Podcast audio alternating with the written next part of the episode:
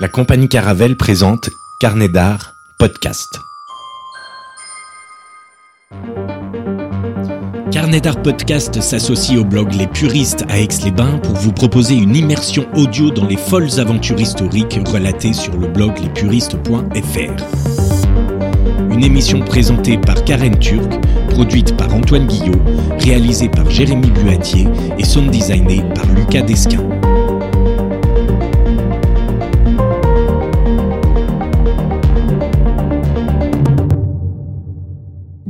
Karen, bonjour les puristes. Hello Antoine, hello la compagnie Caravelle. Alors, où est-ce que vous nous emmenez aujourd'hui? Eh bien pour cet épisode Antoine, je vous invite à remonter le temps encore une fois.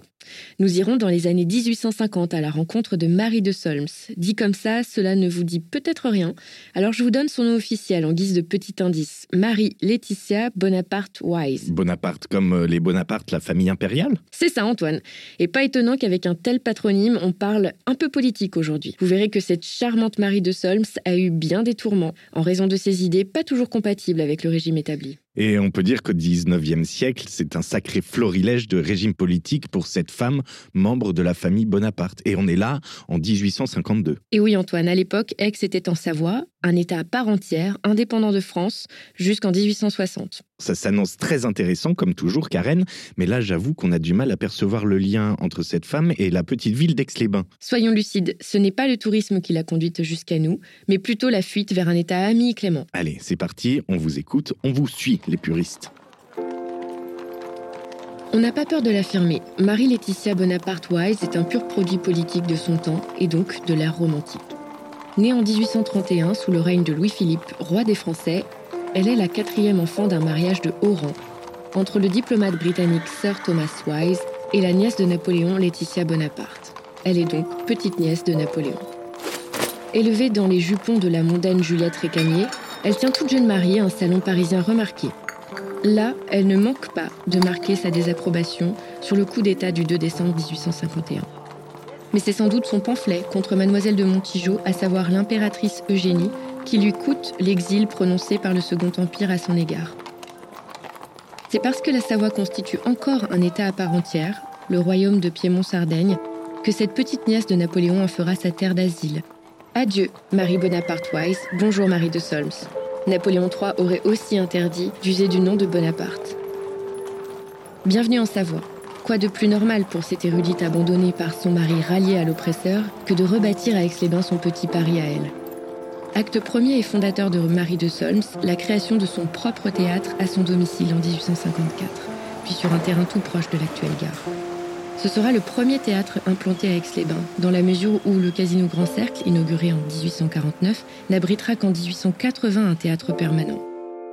Ce théâtre de Marie de Solms se fait baptiser le théâtre du Chalet, et Marie de Solms en est naturellement la directrice.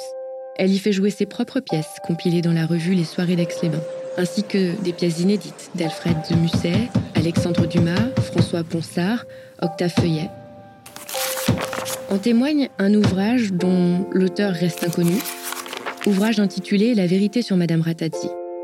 Alexandre Dumas, qui se pique d'avoir été l'ami de tous les grands esprits de son siècle, vient y faire la cour à la jeune princesse. Ponsard, lui, devient son hôte le plus assidu. Jamais Aix-les-Bains n'avait été aussi animé. On venait de Paris, de Florence et de Vienne pour y assister aux premières représentations du chalet. Acte 2. Marie de Solms renoue avec la poésie dont elle maîtrise les codes depuis l'enfance. Attristée par la perte soudaine des reines Marie-Thérèse et Marie-Adélaïde subie par le roi Victor-Emmanuel II, Marie de Solms dédie à son protecteur Chant funèbre, un poème mêlant compassion et éloge politique, dans lequel elle hisse Victor-Emmanuel II au rang de souverain idéal, aimé de son peuple, avec le vers suivant. Bénissez l'alliance intime d'un peuple et roi magnanime. Sous-entendu, à contrario de son tyran Napoléon III. Un peu plus tard, elle assume son statut d'exilée politique en signant plusieurs poèmes sous son propre nom, dont Fleurs d'Italie, Poésie et légende, publié en 1859 à Chambéry par l'imprimerie Ménard et compagnie, et La Dupinade, suivie des chants de l'exilé. L'exilé de Savoie manifeste ainsi son amitié à l'exilé de Guernesey, alias Victor Hugo. Autre nouveauté ou du moins fait marquant, la création d'une revue mondaine en 1858 intitulée Les Matinées d'Aix, puis Le Journal du Chalet, en référence à sa demeure, le chalet de Solms. Cette revue contient des caricatures qu'elle dessine elle-même, des critiques littéraires et artistiques, mais aussi des chroniques politiques acerbes, parfois signées de grandes personnalités. Une mine de témoignages sur la vie et les conflits de l'époque. Une fois amnestiée par Napoléon III, la plume rebelle de Marie de Solms sévira de nouveau à Paris, puis brièvement en Italie, à la suite de son mariage avec le ministre Urbain Ratazzi, et depuis Madrid aussi, avec les matinées espagnoles. Logique. Son ambition? Révéler auprès du public français des talents littéraires du monde latin qu'elle s'empresse de traduire. Partout où elle a vécu, Marie de Solms insuffle un élan fédérateur. Elle déniche des talents, promeut les créations françaises à Aix, Turin, Madrid. Elle continue de créer tout en s'intéressant aux autres. Peut-être pour dissiper la mélancolie de vivre éloignée de Paris. Ce n'est qu'au crépuscule de sa vie qu'elle finit par regagner Paris en 1889. Elle y mourut trois ans plus tard, en 1902, et pourtant, Marie de Solms repose au cimetière d'Aix-les-Bains, auprès de sa fille Lola, morte à 3 ans. L'enfant avait été percuté par une navette d'hôtel après avoir échappé à la vigilance de sa nourrice en 1888. En fait, Aix-les-Bains aurait dû remercier Napoléon III d'exiler sa parente, vu tout ce qu'elle a apporté à Aix-les-Bains. Le théâtre à la parisienne, les revues mondaines. Oui, Antoine.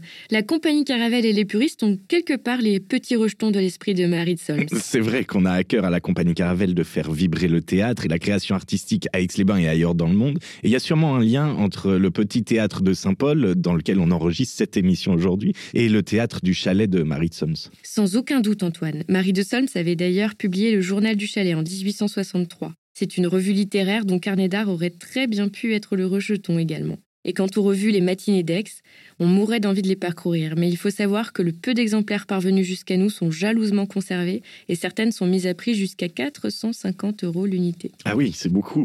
Mais au fait, Karen, question qui va devenir habituelle, mais qu'est-ce qui vous a motivé à cette petite enquête sur cette femme? Pour ne rien cacher Antoine, c'est un petit peu d'opportunité, je ne le cache pas, pour le blog Les Puristes. À l'approche du 8 mars, journée euh, du droit euh, des femmes, pour contracter euh, la terminologie, j'avais envie de mettre à l'honneur une figure féminine historique qui a marqué l'histoire aixoise. Il y a la reine Victoria, bien sûr, une figure importante, mais il y a aussi le nom de Marie de Solms qui me revenait en tête, tant j'ai parcouru plus jeune cette avenue, l'avenue Marie de Solms, en découvrant tardivement qu'elle avait également son chalet le long de cette avenue. Et puis, il suffit de regarder sa bio sur Wikipédia et c'est trépidant. Si je comprends bien, ce chalet existe toujours. Mais est-ce qu'il se visite? C'est devenu un musée? Si seulement, Antoine. C'est vrai que beaucoup d'anciennes maisons de personnalités sont transformées en musées. Ce n'est pas le cas du chalet de Solms, qui est resté une propriété privée. La maison a conservé un petit parc, mais c'est davantage une maison de ville calfeutrée entre de banals immeubles. Et ce chalet, au final, combien de temps a-t-il été occupé par Marie de Solms? Un peu plus de dix ans, Antoine, jusqu'en 1863, tout simplement parce que Marie de Solms devient l'épouse du comte Urbain Ratazzi, président du Conseil italien sous le règne de Victor Emmanuel II de Savoie. Mais malgré ce départ pour Turin, ses séjours aixois restent réguliers jusqu'en 1877, date à laquelle elle se marie une troisième fois. Cette fois avec Don Luis Derute, et j'espère euh, l'avoir prononcé correctement, navré pour euh, les amis hispanophones, mais euh, c'est là qu'elle sera ensuite établie à Madrid.